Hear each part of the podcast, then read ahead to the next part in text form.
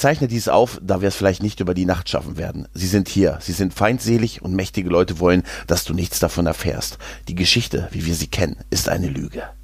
Hallo und herzlich willkommen zu einer neuen Folge von Dinge von Interesse. Ja, in der ich, bei der ich mich ja in der Zeit zurückbewege. Nämlich ins Jahr 1996, wo der Mystery-Serienboom ganz neue Höhen hatte.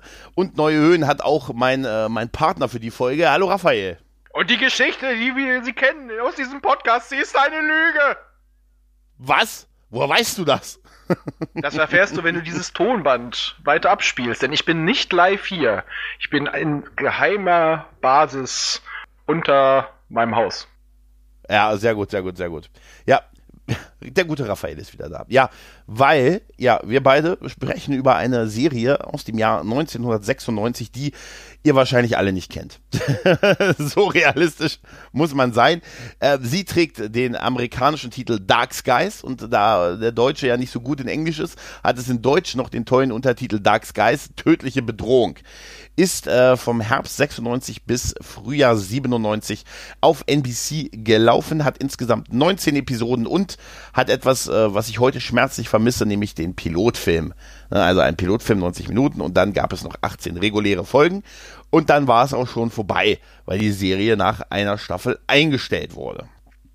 Raphael, bist du noch bei mir? Ja, ja, ich wechsle jetzt nur mal kurz von Tonband auf normal. Ich glaube, das ist ja, für sehr schön. ist glaube ich ein wenig einfacher zu ertragen ja. Genau. Du hast die Serie wahrscheinlich auch gesehen, als sie dann fr im Frühjahr 97 bei uns auf Pro 7 ausgestrahlt Ja, und ich habe sie sogar bei mir im Regal stehen. Ich habe letztens, äh, sie ist nicht mehr, also die DVD-Box ist mittlerweile nicht mehr kaufbar, habe ich kürzlich erschreckend festgestellt. Mm, und wenn, ist sie schweineteuer. Ja, total. Ich bin auch auf diese Idee für diese Folge quasi gekommen, auch aufgrund eines, äh, wie, wie so oft, äh, Twitter-Tweets, wo ich weiß gar nicht, ob du oder zumindest warst du an diesem Tweet beteiligt, unter anderem auch Dark Skies ins äh, Spiel brachte. Genau, es war der Akte X-Cast und ich habe dazu auch noch genau. was geschrieben. Es ging dabei um Dark Skies, Pretender und was war es noch? Profiler war die dritte. Serie. Nee, nee, das war Pretender, die dritte. Äh, das ja, stimmt, in, in, dem Twitter, genau, aber wo, wozu ich komme, genau, in dem Twitter-Ding war es wohl was anderes, aber die Serie lief damals tatsächlich in einem Tribble mit zwei anderen Serien, nämlich mit Pretender und mit Profiler und zumindest mit, äh, über Pretender könnte man an anderer Stelle vielleicht auch nochmal Genau, reden. die andere Serie war The First Wave, so. Ah, stimmt, genau, das, darüber habt ihr geredet, genau. Mhm. Ähm, äh, interessant war, dass NBC das damals so ein bisschen als Antwort auf Akte X halt hatte, weil Akte X Mitte der 90er war halt ein Riesending und sehr erfolgreich. Da empfehle ich auch immer Podcasts wie die Lone Gunman Show unter anderem und natürlich auch den Akte X Podcast. Ähm, und war so angesagt, dass es einen Mystery-Serien-Boom gab. Also überwiegend halt Serien, die so ein bisschen Thema Verschwörung und ne, Aliens hatten. Die meisten sind, äh, fast alle eigentlich, sind nach einer Staffel eingestellt worden. Ähm, außer die Serien, die sich so ein bisschen von diesem reinen Mystery-Gedanken mit Verschwörung und äh, böse Regierung und Deep State und so, die sich ein bisschen davon entfernt haben. Die liefen ein bisschen länger. Sowas hier, also Pretender war ja was eigenes und war auch wenig, ein bisschen nur Mystery. Profiler war was ganz anderes und ähm, Outer Limits gab es auch in dieser Zeit. Das war nämlich in Deutschland das Double. In Deutschland lief es damals mit Outer Limits zusammen, aber Outer Limits war ja eigentlich auch ein Remake einer Serie aus den 60er Jahren. Halt. Und war so ein bisschen als eine Antwort auf Akte X damals beworben von NBC. Nur im ähm, Gegensatz, ähm, Deutsch, schon, nur im Gegensatz mhm. zu Akte X hatten sie bei der Serie von Anfang an Plan. Ja, tatsächlich. Das ist etwas, was die Serie auch auszeichnet. Es gab nämlich ein Konzept über fünf Jahre und wir wissen von Serien, die Konzepte über fünf Jahre haben, das kann nichts Schlechtes werden. die Serie sollte, ähm, fängt nämlich in den 60er Jahren an. Die erste Staffel spielt halt so ähm, um, äh, um Kennedy rum bis halt Ende der 60er und die anderen Staffeln sollten in den Jahr darauffolgenden Jahrzehnten spielen. Korrekt. 70er, 80er. Genau, und die fünfte Staffel hätte dann so 2001 rum äh, dann so die Jetztzeit eingeholt, also um das Jahr 2000 herum. Also es war von Anfang an ein super ambitioniertes Ding äh, und äh, hat sich auch vor allen Dingen in den Kosten äh, wieder gespiegelt. Ich habe das mal nachrecherchiert, die haben zwei Millionen Dollar pro Folge. Äh, heute ist ein Witz, damals war es sehr, sehr viel und ungefähr auf dem Niveau, was Akte X gelegen hat und deshalb äh, war das eine sehr, sehr der teure Serie, was man halt auch dadurch hatte, dass man äh, die Serie halt in den 60ern hat spielen lassen, was dazu führte, dass die anderen Serien Serien, hier Pretender und Profiler, mit denen man dieses Tribble hatte, halt auch deutlich günstiger produziert werden mussten. Witzigerweise die aber die Serien waren, die deutlich langlebiger waren, nämlich mit jeweils vier Staffeln. Naja, und in Deutschland, als es dann bei uns auf Pro7 lief, kann ich mich noch erinnern, dass das damals beworben wurde mit der Akte X-Killer aus den USA. Erinnerst du dich noch daran? Nee, das nicht, aber ich muss auch sagen, das Problem war, es wusste keiner, dass sie dieses Konzept hatte, aber wer, hätte die noch eine zweite Staffel gekriegt, hätte die, glaube ich, Akte X wirklich in den Schatten gestellt. Weil es war eine, war, es war eine komplexere ja. Handlung.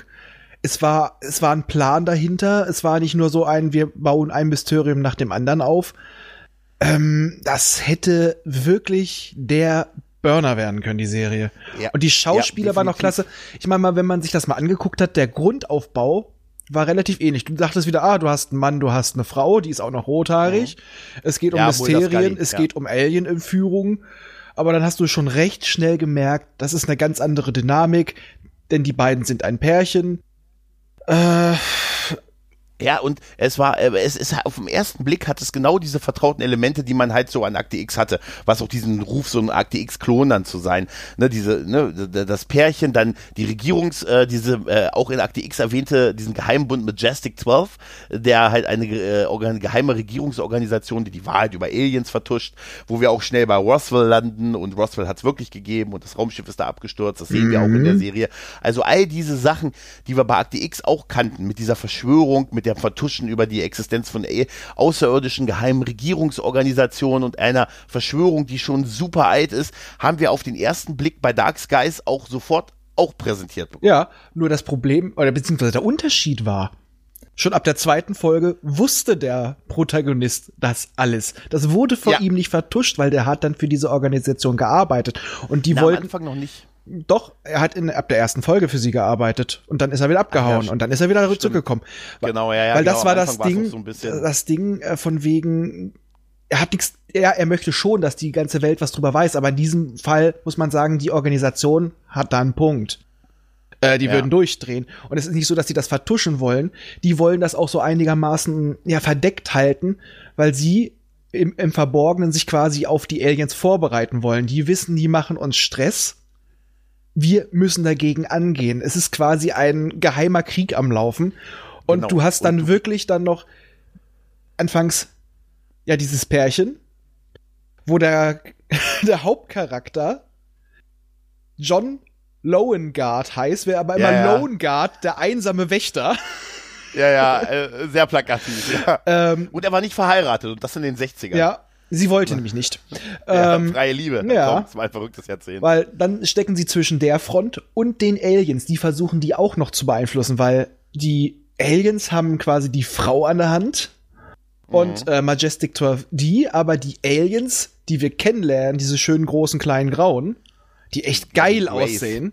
Die, sah, die sahen super aus, die waren da Computer animiert ähm, und die waren, das waren halt die Greys, die klassischen einfach Aliens halt, so wie man sich so nee, ein Alien halt vorgestellt Ich glaube, die waren, glaube ich, auch ein Practical-Effekt, weil die, die äh, computergenerierten Effekte. Wenn sie obduziert wurden, wenn sie obduziert hm. wurden, war es ein Practical-Effekt. Aber die sahen generell. Wenn du die aber ja, aber die sahen. Wenn die rumgelaufen sind, waren, waren sie schon Computer. Das stimmt, das hast du aber selten gesehen.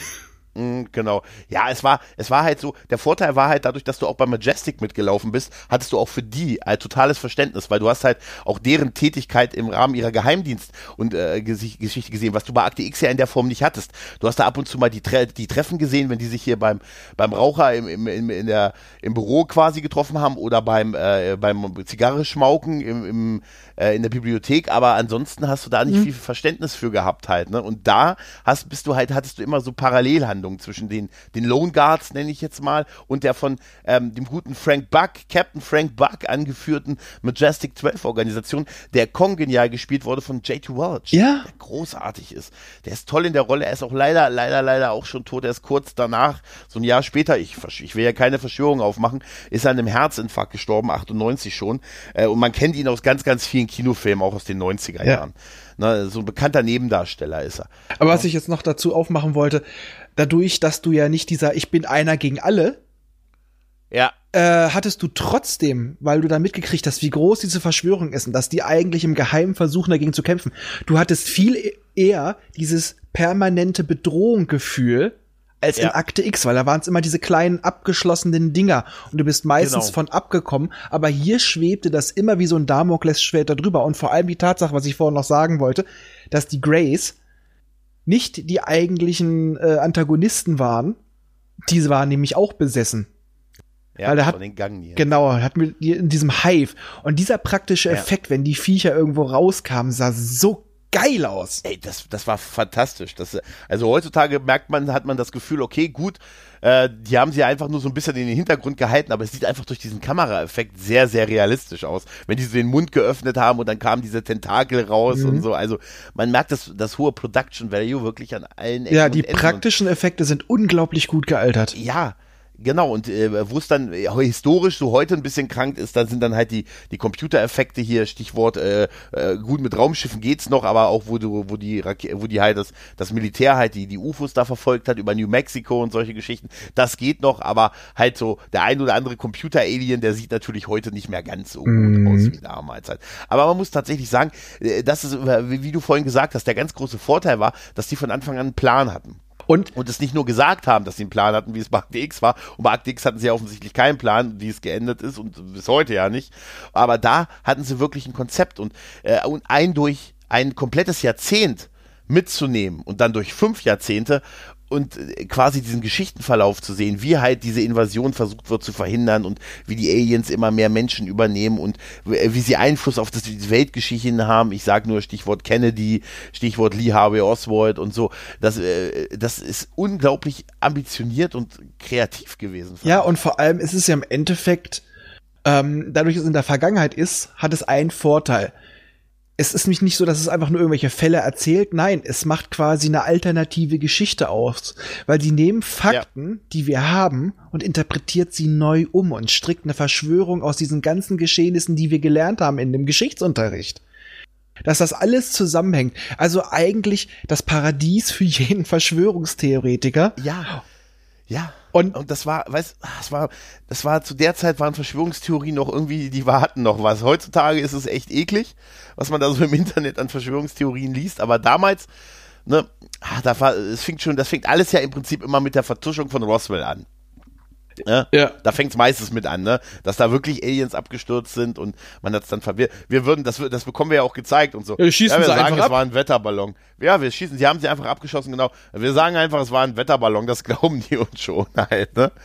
Und ähm, ja, und das ist einfach irgendwie so ein bisschen so auch ein Nährfutter für, ich habe es ja immer schon gewusst halt, ne? Und äh, es, es, es, es lebt halt auch durch die, durch die wirklich guten Charaktere. Ich finde, dass gerade auch ähm, Frank Buck, äh, man hat total viel Sympathien, also ich habe total viel Sympathien für Frank Buck gehabt, weil er wurde uns auch als Familienmensch und so gezeigt, also als so ein Patriot. Er ist ein Patriot mhm. im Prinzip, der sein Land verteidigt und jetzt ist halt die Bedrohung nicht mehr der Kommunismus ähm, oder ne, denn die Nazis, sondern jetzt sind es Aliens. Also macht er, bekämpft er nur halt einen anderen Feind. Und ähm, wir lernen ja auch seine Familie kennen und alles und somit hat man auch einen Gegner, den man auch durchaus menschlich Menschlichkeit. Ähm, und er wird von ähm, Anfang an, hat. er wird von Anfang an menschlich gezeigt, nicht erst nachträglich. Ja, äh, genau. Das ist einfach, die werden alle sehr vielschichtig gezeigt.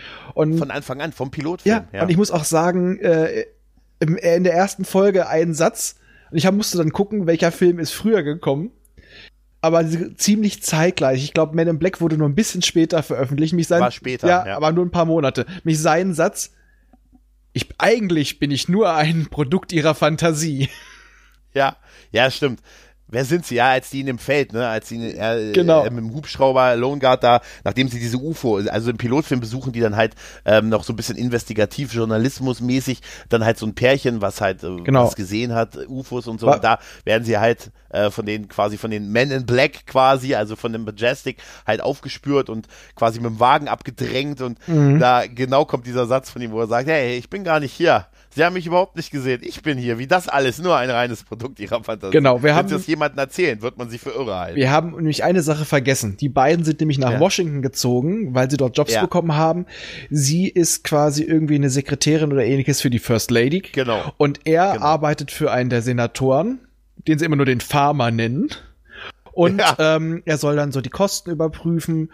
Und da soll er dann zum Beispiel ja, die Rentabilität, also ist es überhaupt lohnt sich dieses Projekt für das Geld?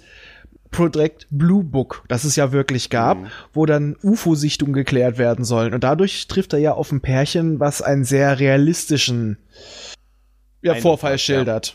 Und ja. da war er dann wohl so, dass er zu sehr drin rumgestochert hat und dann wird er quasi rekrutiert, beziehungsweise wie, ja, wie Frank es sagt, ja, sie haben sich selber rekrutiert. Ja. Kann ich mich entscheiden, raus, äh, es nicht anzunehmen? Nein es ist großartig. Und dann müssen sie halt für die arbeiten, also er zumindest erstmal und äh, naja gut, und dann geht halt im Prinzip so eine Art innerer Widerstand los. Naja, die hauen auch ein paar Mal ab, ne, und versuchen zu entkommen.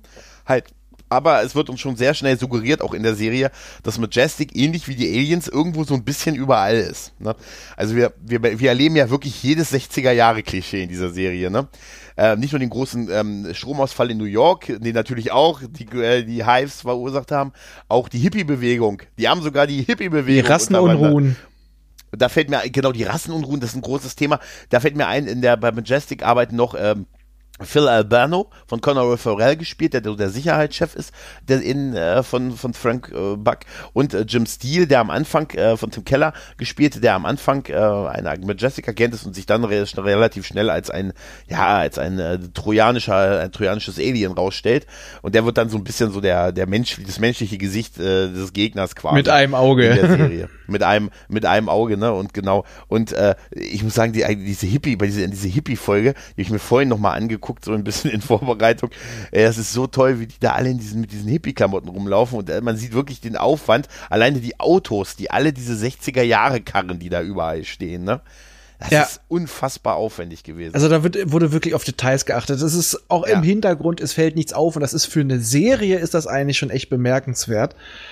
Ähm, aber ein wichtiger Punkt, der auch im Pilotfilm passiert, seine Frau, also naja, seine, seine Pseudofrau, die, die Kimberly, die ja. kriegt ja auch Besuch von Außerirdischen und ihr wird was injiziert.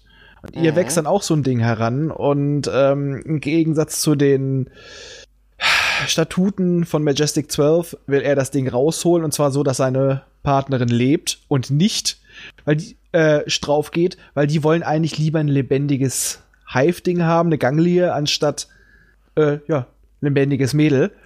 Und ja. damit beginnt ja schon so sein, sein Aufstand dagegen, weil, naja, sie ist, ist eigentlich ja auch ein willkommenes Forschungsprojekt. Und jetzt springe ich mal ein bisschen für die Leute. Tut mhm. mir leid, wenn ihr das noch nicht gesehen habt. Na, komm, die Serie ist jetzt echt 24 Jahre alt. Und ihr kriegt sie auch noch Spoiler schlecht. Natürlich. Und ihr kriegt sie auch noch schlecht. Ja. Ähm, zum Schluss ist sie auf Seite der Aliens. Erstmal wird sie von ihm schwanger. Mhm. Das auf das Baby sind dann alle scharf. Und äh, sie geht ihm auch irgendwann stiften, aber irgendwie ist sie generell nicht mehr mit ihm so viel unterwegs. Da gibt es einige Probleme, die geraten vor schon aneinander. Und er kriegt ja. quasi eine neue Partnerin an die Hand, die auch in ihrer Kindheit von Außerirdischen entführt wurde. Juliet, oh, Juliet, Juliet, ja, und die, die haben eine, finde ich, bessere Chemie als er und seine Partnerin. Definitiv, da wollte ich noch drauf zu sprechen. Ich habe auch ja. mal manchmal gedacht beim wiederholten Gucken, dass sie, dass das gar nicht ursprünglich so geplant war, sondern dass sie gemerkt haben, mit der passt das nicht, sie brauchen was Tougheres und dann haben sie sich die wunderbare göttliche Schauspielerin mit einem unglaublich göttlichen Körper, den wir dort nach dem Duschen in einem Badehandtuch sehen. Meine Fantasie reichte aus. Wir sehen Jerry Ryan. Mm. Ah, die wir ja gerade auch in Picard jetzt wieder sehen dürfen. Ja. Ah, ach, die Frau ist einfach gut, nicht nur gut, die war auch damals schon unfassbar heiß, oder? Ja, und sie kann einfach gut solche taffen Rollen spielen. Und die hatten ja. eine unglaublich tolle Chemie und sie wären auch das Pärchen gewesen, was durch die, äh, das wir durch die ganzen Jahrzehnte begleitet hätten. Ja, also man muss äh, dazu noch sagen, tatsächlich, als ich bei Dark Skies Videos gesucht habe auf YouTube, sind die, ähm, äh, ja, einmal das und es ist halt ein generischer Begriff, ne? Mhm. Sagt der Typ, der Angel Podcast. Aber egal. Auf jeden Fall äh, ist das, äh, sind, ist die Szene, wo sie einfach in diesem Handtuch bei der Observation ist das meist, ich glaube, das meistgesehene Video. Yeah. Ihr, ihr, kleinen Schweine, ihr kleinen Schweine, schätzt diese Frau auch sonst an Wert. Ja gut, das war noch bevor sie Seven wurde. Also das war halt die Rolle, die sie unmittelbar davor hatte. Ähm, Ja, davor kannte ich sie nur noch aus einer Matlock, aus einem Matlock-Zweiteiler aus dem Jahr 93, wo sie sowas wie eine schwarze Witwe gewesen Ja, vorher hat sie immer nur so ein, zwei Folgen gehabt, so in, ja, äh, ja. in Flash, Mat, äh, äh, Matlock, Time Tracks und danach, äh, ja, ging es dann so langsam los mit wiederkehrenden Rollen und dann das erste. Ja. Ja aber es ist auch ein bisschen, ein bisschen hast du ganz, also ganz viel recht damit, weil ich habe mich da noch mal ein bisschen eingelesen. Tatsächlich haben die, weil die Quoten relativ, also äh, von Anfang an nicht so gut waren. Also die Quoten waren okay, aber haben das Produktionsbudget nicht gerechtfertigt und deshalb gab es die Anweisung, dass sie halt ein bisschen äh, aufs Gaspedal drücken müssen, ein bisschen, ein bisschen mehr Action reinbringen müssen und deshalb gab es schon so ein Jump the Shark, könnte man sagen, zur Mitte der Staffel, ähm, nämlich, äh, dass man äh, die Beziehung halt von den beiden beendet hat, von von Kimberly und John John halt, dadurch, dass man sie halt auch die Seite hat wechseln lassen und Juliet eingeführt hat. Sie ist ja nur die letzten sieben Staff äh, Folgen dabei. Ähm, man hat da schon ähm, was nicht so unüblich war bei Serien auch zu der Zeit, dass man so mittendrin in der Staffel so einen Bruch hat und man hat da nochmal neue Figuren eingeführt und so ein bisschen eine neue Dynamik halt äh, reingebracht. Und ich muss ganz, ja, und ganz viele andere Serien zu der Zeit. Wer sich, wer sich noch erinnern möchte, Beispiele könnte ich da Mantis zum Beispiel nennen von 94, wo es dann plötzlich ab der Mitte hatte man andere Gegner, hatte man richtige übernatürliche Gegner, was man bis zu dem Zeitpunkt nicht hatte. Bis dahin war die erste Hälfte hatte man nur menschliche Gegner und Gangs und so. Baywatch Nights. Ne, ja, und auch ganz viele andere Serien. Das war in den, zumindest auf jeden Fall in den 90ern, es gibt es ganz viele Serien, wo es plötzlich so mitten in der Staffel so einen Bruch gibt, neue Figur rein, alte Figur raus und man hatte irgendwie den Fokus ein bisschen anders gelegt. Und das war da auch, weil ab da, ab der Hälfte ungefähr, war dann äh, John deutlich mehr für Majestic, äh, bei Majestic eingebunden, als er am Anfang war. Am Anfang war dieses, wir sind auf der Flucht und so, war ja gefühlt am Anfang auf ihn und, äh, und auf Kimberly quasi bezogen. Mhm. Und dann erst hat man gemerkt, naja, eigentlich äh, aus Sicht der Historie der Serie ist es auf ihn und Juliette bezogen. Ja, muss man sagen, ich schätze mal schon, dass sie ihn irgendwann wieder bei Majestic reingebracht hätten, weil das auch mit dem Fünfjahresplan passt. Aber wahrscheinlich hätten die das erst ja. später gemacht, so eher zum Ende der Staffel hin. Da haben sie wahrscheinlich ein bisschen vorgezogen. Und wie gesagt, die Chemie zwischen ihm und Juliet ist besser als Absolut. die zwischen ihm und Kimberly, weil Kimberly äh, war, war, immer so eine, ja, ich in der Hinsicht stark, ich will dich nicht heiraten, ich will alleine was machen, aber im Endeffekt war sie meistens eine jammerige Tante. Ja, und ich muss auch ganz ehrlich sagen, ich fand sie auch davor, ich fand die einfach irgendwie zu langweilig. Ja. Also, ich habe äh, irgendwie optisch haben die beiden gut zusammengepasst. Sie sahen einfach aus wie so ein bisschen ein biederes Pärchen aus den 60ern. Ne, aber ich fand, während er auch durchaus mal mit zerwuschelten Haaren äh, einen Kampf haben konnte, ne? Ich fand, sie hat immer irgendwie ein bisschen bieder und langweilig gewirkt. Ja, sie, also, auch generell. Nicht gegen die Schauspielerin, sie war irgendwie ein bisschen bieder, fand ich. Und auch generell, je tougher er wurde, ja umso weniger passten die zusammen, weil sie hat sich nicht so weit entwickelt. Sie hatte eher immer die Sorge mit ihrer äh, ihrer Alien-Entführung und so weiter, kann ich auch verstehen. Aber ähm, das passte irgendwann nicht mehr, weil er war immer mehr die aktivere Rolle, er war tough, er hat was getan und er brauchte dann eine passende Partnerin. Und das konnte sie auch von ihrer Rolle her nicht sein, ohne dass man groß was umschreiben musste. Also hat man ihr eine gegeben, die auch so einen Hintergrund hatte, aber er auch ein aktiver Charakter und der man das auch abgenommen hat. Und das muss man einfach sagen, Jerry Ryan kann unglaublich gut diese taffen Rollen spielen. Der Absolut. nimmt man das ab. Die hat eine Präsenz, der nimmt man das auch ab, dass die sich gegen alle durchsetzen kann also ihr, ihr erster Auftritt ist ja die, dass sie quasi dieses verdeckte Haus platt machen. Ne, da ist ja irgendwie, es ist zwischendurch, gibt es ja diese Storyline, dass die beiden ähm, äh, die Hinweise geben können auf den Mord, wer John F. Kennedy wirklich erschossen haben. Und dann sind sie dann bei, bei Robert Kennedy quasi im Personenschutz. Ne? Ja. Und dann in diesem Personenschutz werden sie halt doch äh, zeigt ihnen Majestic, dass sie doch jederzeit an sie rankommen können, indem sie halt Kimberly, äh, Juliet äh, schicken und die halt erstmal so den, den Typen da platt macht, der da irgendwie die bewachen soll und dann die beiden halt, ne? Und äh, diese, diese ganze Szene ist total episch, wo sie dann immer so diese, diese Gasmasken aufsetzt und so. Ähm, hast du die Szene vor Augen? Also sie haut ja Lone Guard dann, äh, der, der im Handtuch, mit einem Handtuch bekleidet, dann von oben runterkommt und dann sieht er, wie, wie, Kim, äh, wie äh, Kimberly und dieser Wachmann da bewusstlos sind. Dann wird er auch von Juliet über, überwältigt, sie also betäubt ihn auch. Und dann, als sie weggeht, nimmt sie, zieht sie ihm noch das Handtuch weg womit er halt untenrum bekleidet ist und Hatte ich nicht mehr im geht dann Kopf. mit diesem Handtuch raus. Ohne Scheiß. Da habe ich mir, als ich habe mir die Szene vorhin angesehen, da dachte ich mir, Alter, was ist denn das? Einfach noch ein Blick, was ist denn das für eine arschcoole Aktion von ihr, nachdem sie die alle drei platt gemacht hat. Also wenn er da bewusstlos liegt, ihm das Handtuch wegzunehmen und mit dem Handtuch rauszugehen. Also, super. Ja, äh, Ja, die hat halt Asskicker, oder? ja, und ich weiß nicht, du brauchst dafür auch was Toughes, dass das auch über die Jahrzehnte trägt und es ist im Endeffekt ist es eine coole Variante von äh, die Körperfresser kommen. Ja, ja, ja. Fällt- Fällt mir gerade nur so äh, mal so ein. Das habe ich auch noch mal Mhm. irgendwo gelesen. Aber äh, die Serie hatte einfach in der Hinsicht Stil. Du hattest dieses 60er Jahre Flair, auch wenn es ein bisschen mehr nach 50er Jahre geschmeckt hat.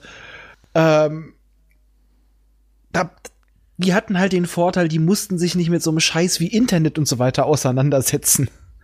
Ja, wo Verschwörungstheorien richtig, ja, richtig widerlich werden.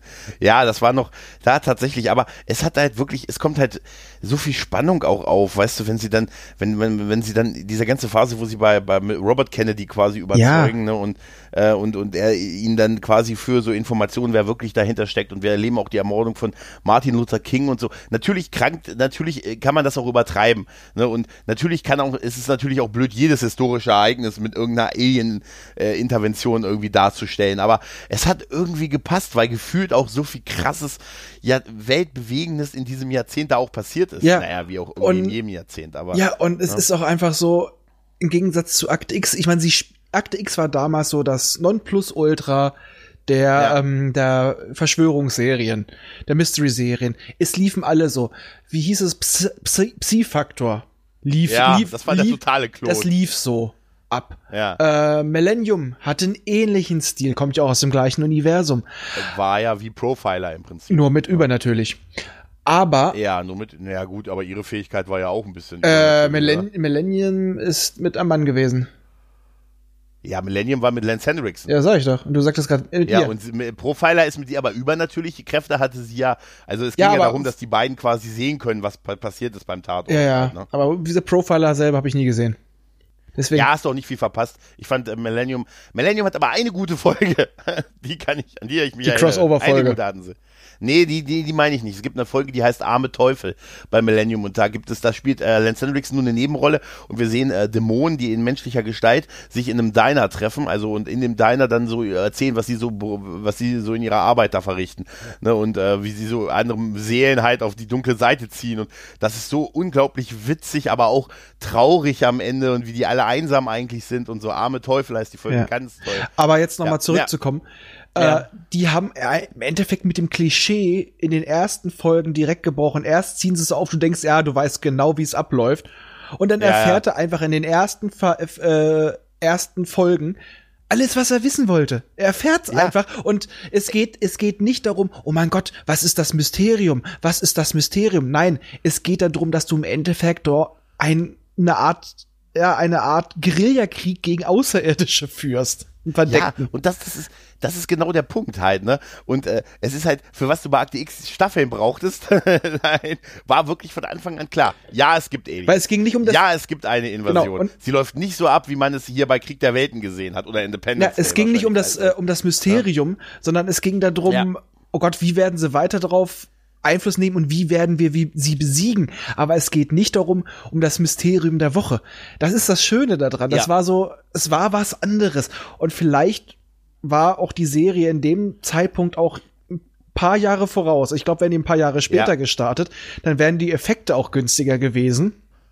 Da hätte, ja, das, das, das, da hätte die das rocken können. Aber naja, das kennt auch. ja, es äh, vielleicht wäre sie gar nicht aber erst gekommen, weil das war schon so sehr dieser Mystery-Boom. Ja. Also die Serie ist sehr stark ein Kind dieser Zeit, dieser mit 90er Jahre, wo man halt wahrscheinlich mit dem Thema Mystery äh, jede Serie fast verkauft bekommen hat, obwohl aus den wenigsten nichts, nichts Dann- geworden ist halt. Und ja, Dann sagen wir so, die müsste jetzt noch mal rauskommen.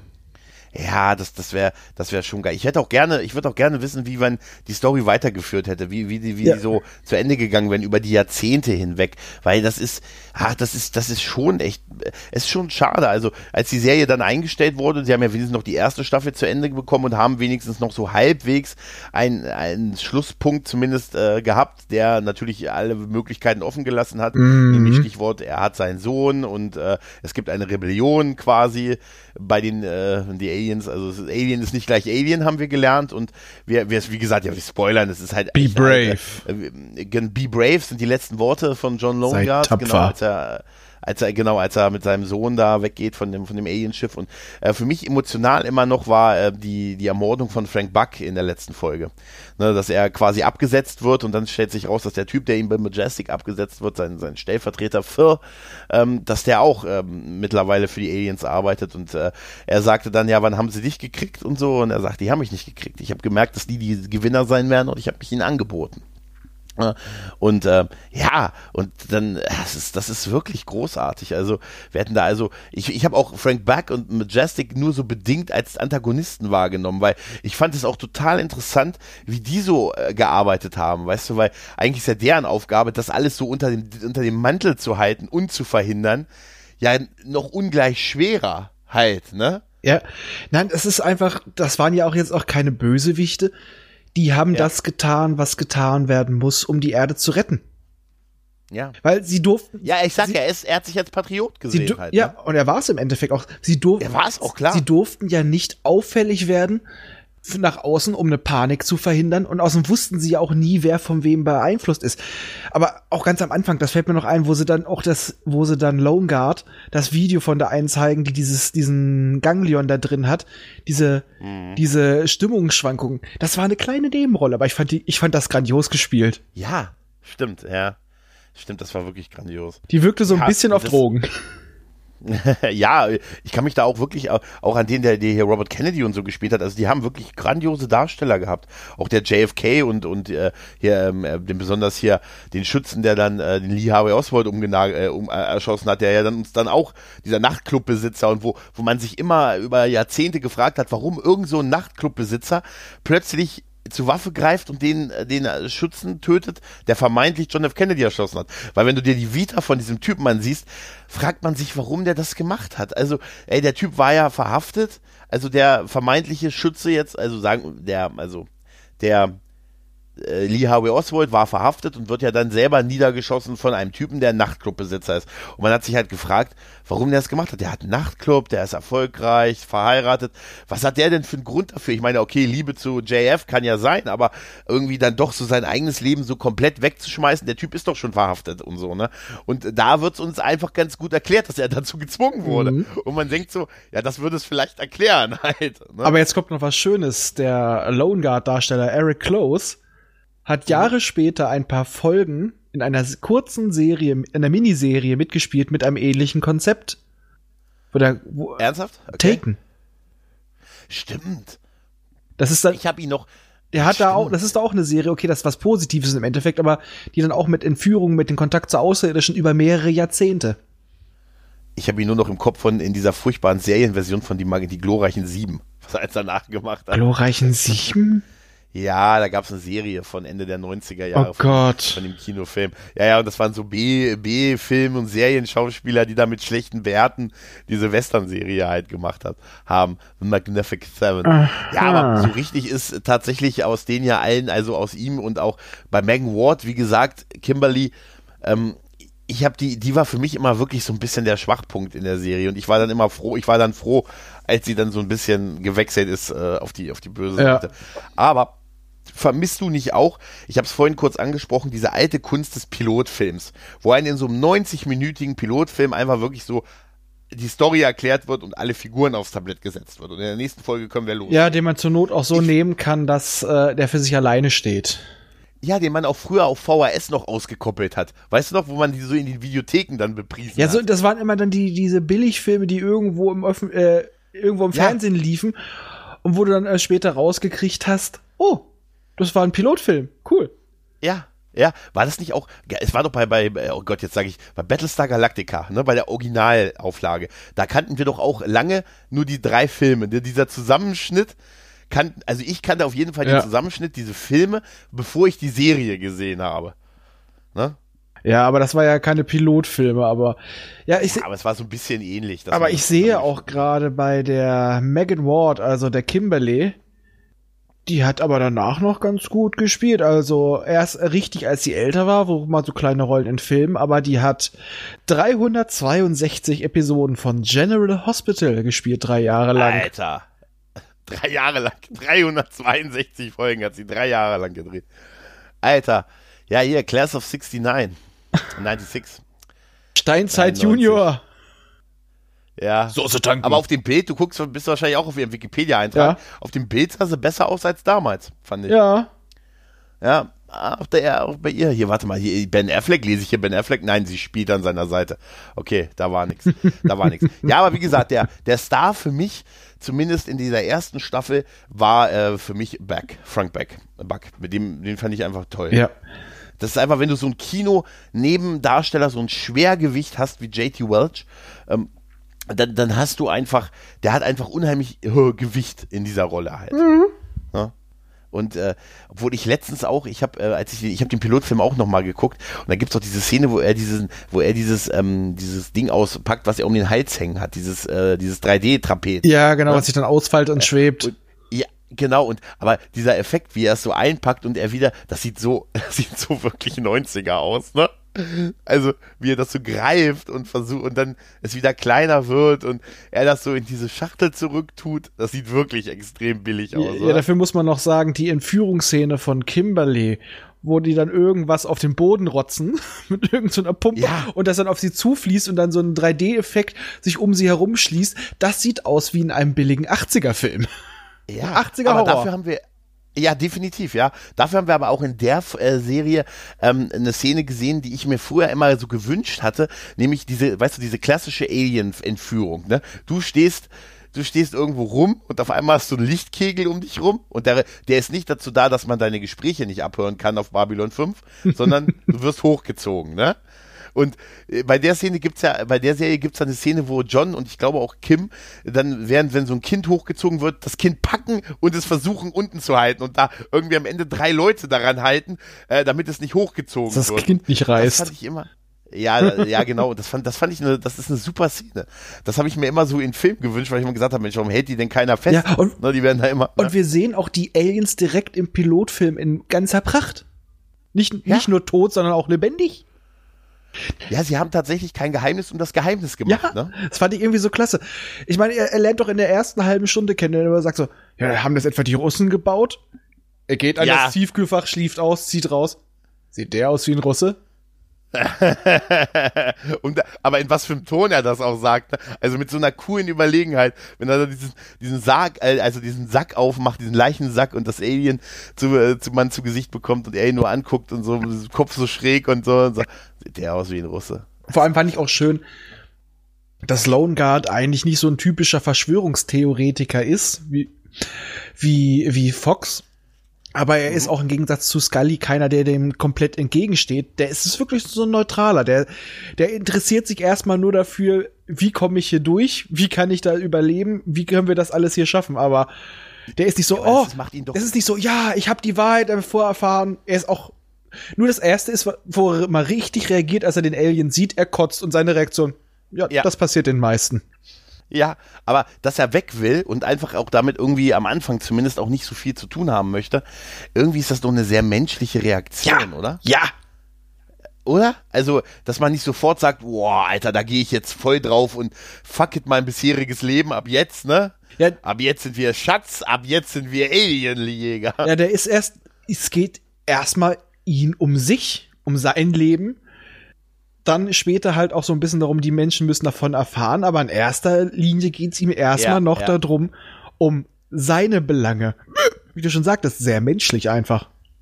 Ja, absolut. Und ich habe mich auch, dieser Punkt, was du gerade gesagt hast, die Menschen müssen es erfahren.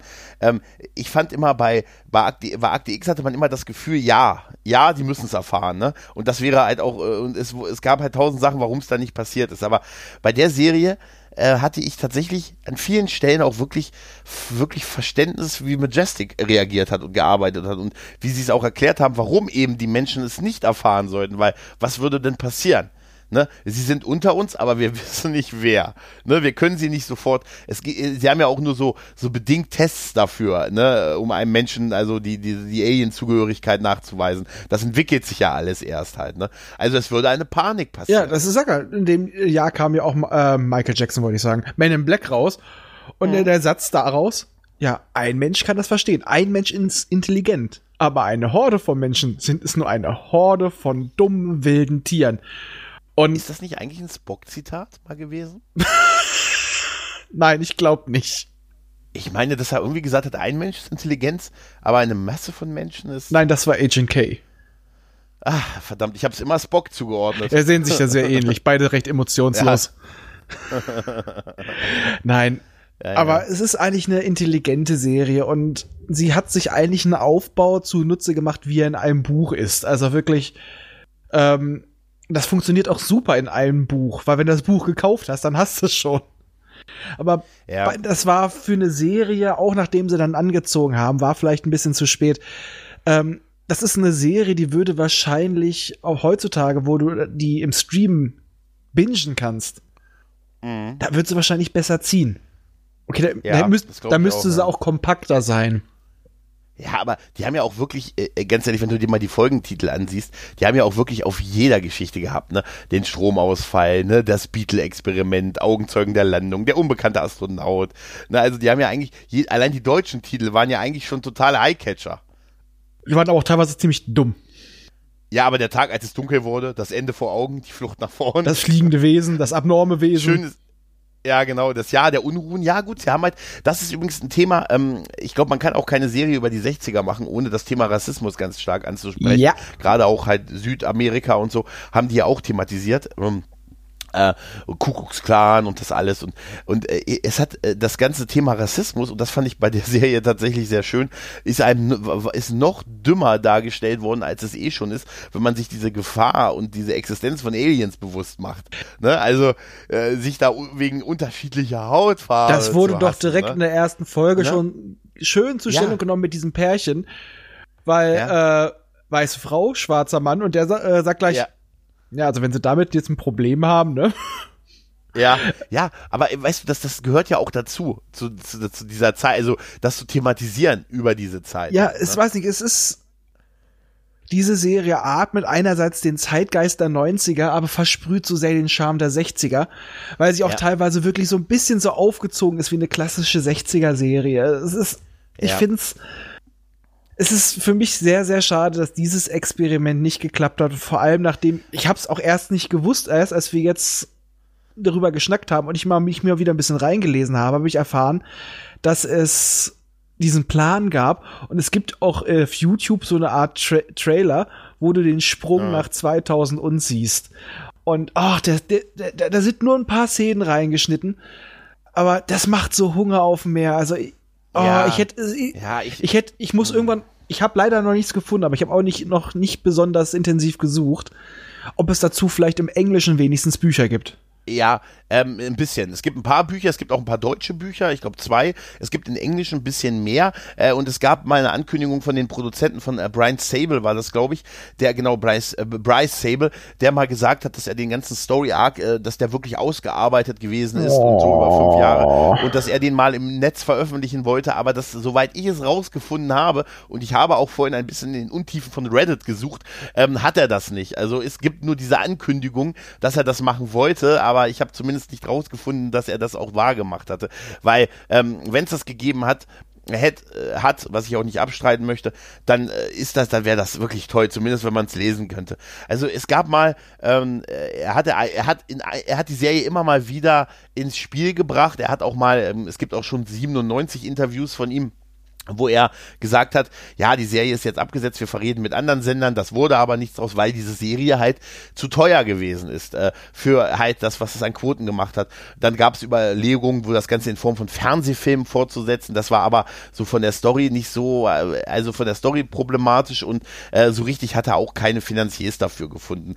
Ähm, und äh, es ist wohl auch so, und ich befürchte, dass er, dass man da nicht so ganz Unrecht hat, gerade auch so dafür, dass das hier in Deutschland kein großer Hit war, ist ist einfach so, äh, 60er Jahre Serie, Serie, die in den 60ern spielt, USA, es ist schwierig. Das ist tatsächlich echt schwierig. Also ich kann mich damals wirklich erinnern, dass das hier bei uns lief und diese Bewerbung hatte, Akte X-Killer, was schon mal ein Riesenblödsinn ist.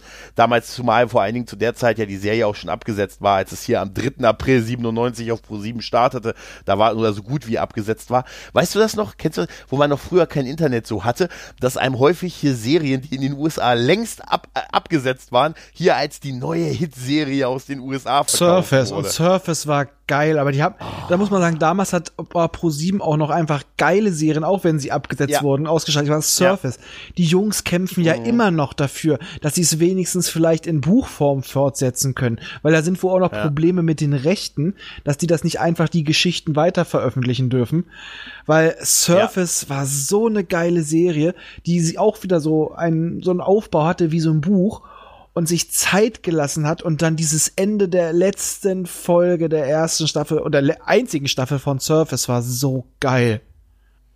Ja. Aber, ja. ja. Ach, es ist, ja, also das ist auch einer der Punkte, was ich noch gelesen hatte auf Reddit war, dass, ähm, dass die da die Rechte ja bei NBC liegen, dass die das nicht wollten, aber äh, dass er diese, diese komplett äh, Lore der Serie veröffentlicht, was ich mir aber irgendwie nicht so richtig vorstellen kann, weil, ey, die Serie ist jetzt, ist jetzt vor 23 Jahren eingestellt worden, war kein Erfolg. Ich glaube, bei NBC weiß keiner mehr, was diese Serie war, der da jetzt arbeitet. Also ich kann mir da irgendwie nicht so richtig vorstellen, dass da, na gut, andererseits, die haben die Rechte halt vielleicht es gehört denen, vielleicht hat man es denen damals gegeben und dann sagen sie halt, nee, fuck it all, vielleicht verwursten wir es irgendwann mal mit The Rock neu. Mm. The Rock spielt John Loneguard und ähm, äh, wie, wie heißt er? Ähm, The Rock und dann, weiß ich nicht, und Vin Diesel spielt Juliet. Irgendwie sowas, weißt du? Heutzutage. Aber ich ähm, glaube wirklich, dass ähm, der Erfolg, ähm, zumindest hier in Deutschland, einfach auch nicht da war, wirklich, weil die Serie halt, wie gesagt, 60er Jahre USA. Ich tue mir damit auch schwer, muss ich dir ganz ehrlich sagen. Bei Dark Skies habe ich es gemocht und fand es damals wirklich gut, aber so grundsätzlich mag ich keine Serien, die in den letzten 50 Jahren irgendwann. Auch finde ich teilweise gerade so, sehr charmant, ja, aber es ist Geschmackssache. Serien und so klar und so vor hunderten von Jahren oder in hunderten von Jahren, damit komme ich total klar. Aber so mit, wenn du mir jetzt eine Serie sagst, die spielt in den 80ern, ich, deshalb bin ich auch nie in diese, in diese hier Serie mit diesen KGB-Agenten in Deutschland, äh, in, in den USA in den 80ern, die so toll sein soll, reinkommen. Ich komme immer nicht mit so, dann denke ich mir immer, warum haben die kein Handy? Und wenn ich es damals nicht gesehen habe, komme ich jetzt da nicht mehr rein. Also mag ich das auch nicht. Und ich glaube, dass das tatsächlich ein Grund ist, ähm, warum es zumindest in Deutschland nicht angekommen ist. Ja, also, aber da hätte man vielleicht in den sauren Apfel beißen müssen und die Serie in die 90er springen lassen müssen und da weiterführen. Vielleicht wäre das noch eine Option für eine zweite Staffel gewesen. Mhm. Ne? Aber ich sehe hier auch gerade, äh, die Serie haben sie versucht später nochmal anlaufen zu lassen. Sie lief erstmal nach Pro 7 direkt ein paar Monate später auf dem Science-Fiction-Kanal. Ja. Dann hat es, hat Pro 7 noch mal versucht, die Serie auszustrahlen, hat nach zwei Folgen abgebrochen. Und das mhm. letzte Mal hat 2001 Premiere das ausgestrahlt. Ja, also man muss sich das mal überlegen, diese Serie ist seit fast 20 Jahren nicht mehr in Deutschland ausgestrahlt worden und davor im Prinzip nur einmal richtig. Ne? Ja. Also, und wir, wir beide, wir waren dabei. Wir waren dabei, als das dritte Zeitalter von Dark Skies, das Zeitalter von Dark Skies begann und auch schnell wieder endete, leider. Und ähm, ja, ich bin auch froh, dass ich die komplette äh, DVD-Box mein eigen nenne. Die ist auch schön aufgemacht. Mhm. Ne, mit der US-Flagge und den Alien-Augen, die da so durch die. Das ist ja, ich glaube, das ist auch die Edition, die du hast. Ja. Ne? Mit der US-Flagge und den Alien-Augen in der Mitte, ne? Genau. Es sind äh, sechs DVDs, glaube ich, ne, wenn ich das richtig im Kopf habe. Genau, sechs. Oh, es ist Stück. Schade, wer, wer sie nicht hat, das ist, ich wüsste jetzt auch, es ist echt schade, wer sie, hm, man, ich kann sie uneingeschränkt empfehlen. Es sind tolle Charaktere, es ist eine spannende Geschichte. Ähm, Aber ich glaube, sie gab es mal ganz kurz auf Netflix. Ist das so ernsthaft? Ich meine, ich okay. meine, sie auch mal irgendwo kurz im Stream gesehen zu haben, aber da, naja, hat wohl. Weißt du, was für Streams du rum? Äh, ist äh, Dark Sky Porn Hamster.de. Ja, ja. Oh, das ist also die wahre Kimberly. da sehen wir auch die, du da sehen wir auch die Duschszene von Juliet ohne Handtuch. Und er trägt beide Handtücher. Ja, er hat sie aufgehangen. Oh ja, oh ja. Ach Mensch, ja, wirklich, wirklich sehr, sehr schade drum. Aber immer noch schön, dass wir zumindest jetzt so ein bisschen ähm, als Audiodokument der Serie nochmal ein kleines, einen kleinen Gedenkstein. Ja, du musst sie auf Tonband aufzeichnen und vergraben. Habe ich überlegt, weißt du, dass wir hieraus einfach, das presse ich auf eine MC, auf zwei Seiten müsste es ja passen, ne? Definitiv. Jetzt mit, ja, auf zwei Seiten und dann diese Kassette vergrabe ich hier. Und in tausend Jahren kommt jemand und sagt, hier ist ein Kugel, hier ist ein Bleistift und ein Ding und eine Kassette. Was mache ich damit? Hui. Ja, ich überlege, ich gucke gerade mal in meine Notizen. Äh, hab ich noch was? Hab ich noch was? Nee, eigentlich habe ich nichts mehr. Ich habe nichts. Ich bin soweit durch mit der Serie. Ach, schade, zu früh abgesetzt hätte. Äh, wirklich, man, äh, ich glaube wirklich, Dark Skies ist tatsächlich an seiner Überambitioniertheit gescheitert, oder? Ja, weil damals waren die Leute noch nicht gewohnt, dass es große Serien mit einem großen Plan gab. Und sie lief einfach zu ruhig an.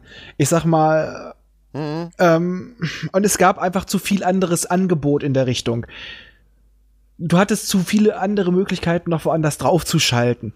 Die hatte zu viel Konkurrenz und die waren schneller und die waren seichter und schneller, verführerischer. Die dunkle Seite ja. der Macht ist. Ja, so ungefähr. Spannend, wieder, spannend, wieder gestiefelte Karte. Ja. Nein, äh. ja, aber es ist, es ist tatsächlich so. Ähm, das ist ähm, mir jetzt auch, als ich, ich habe. Ja, Scheiße, ich will entschuldigen, ich will jetzt einen spanischen Yoda. Ich wäre auch unbedingt einen spanischen Yoda.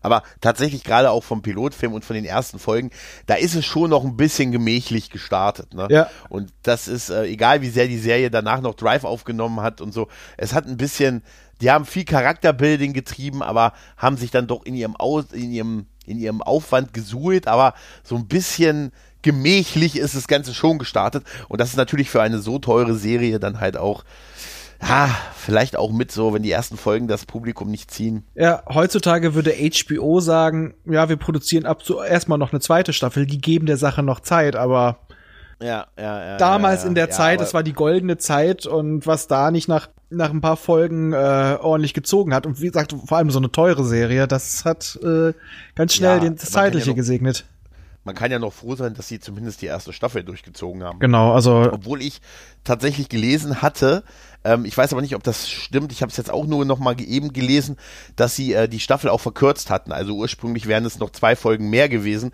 äh, und die, der Sender hatte dann schon die Staffeln so ein bisschen zusammengekürzt äh, und ja, das ist immer ein äh, schlechtes Zeichen, was die Fortsetzung angeht. Naja, 19 Folgen ist auch eine ziemlich krumme Zahl. Es sei denn, man zählt jetzt halt den 90 Minuten ähm, Piloten als, Zählweise als zwei. Ist er, ja, in der Zählweise ist er einer. Also in der Zählweise ist es der Pilotfilm und 18 Folgen. Und ursprünglich wären es wohl 20 Folgen gewesen. Was dann, wenn du den Pilotfilm dann geteilt hättest, hättest du dann diese üblichen 22 Folgen gehabt, die man zu der Zeit äh, in vielen Serien genau. hat. Also Standardzahl gehabt. Genau. Und das bedeutet, es könnte durchaus sein, dass das Ganze so stimmt. Tja. Naja. Ja, ansonsten, ich glaube, wir sind soweit durch mit äh, Dark Skies. Raphael, ich äh, danke dir, dass du meine Frank Buck, mein Diablo Frank Buck in dieser Folge gewesen bist. Es war mir ein Vergnügen, weil äh, deswegen gucke ich jetzt nämlich auch die Serie wieder und ich habe auch sehr, ja, sehr, sehr viel Spaß daran ich habe auch Bock. Also ich habe äh, ich es mir für morgen vorgenommen. Nach dem Schneiden wird erst noch beim Schneiden und danach wird noch schön ein bisschen Dark Skies geguckt. Ja, in dem Sinne, macht's gut und denkt dran, auch hier immer den Himmel im Auge behalten. Und den Schimmel im Kühlschrank. Tschüss. Tschüss.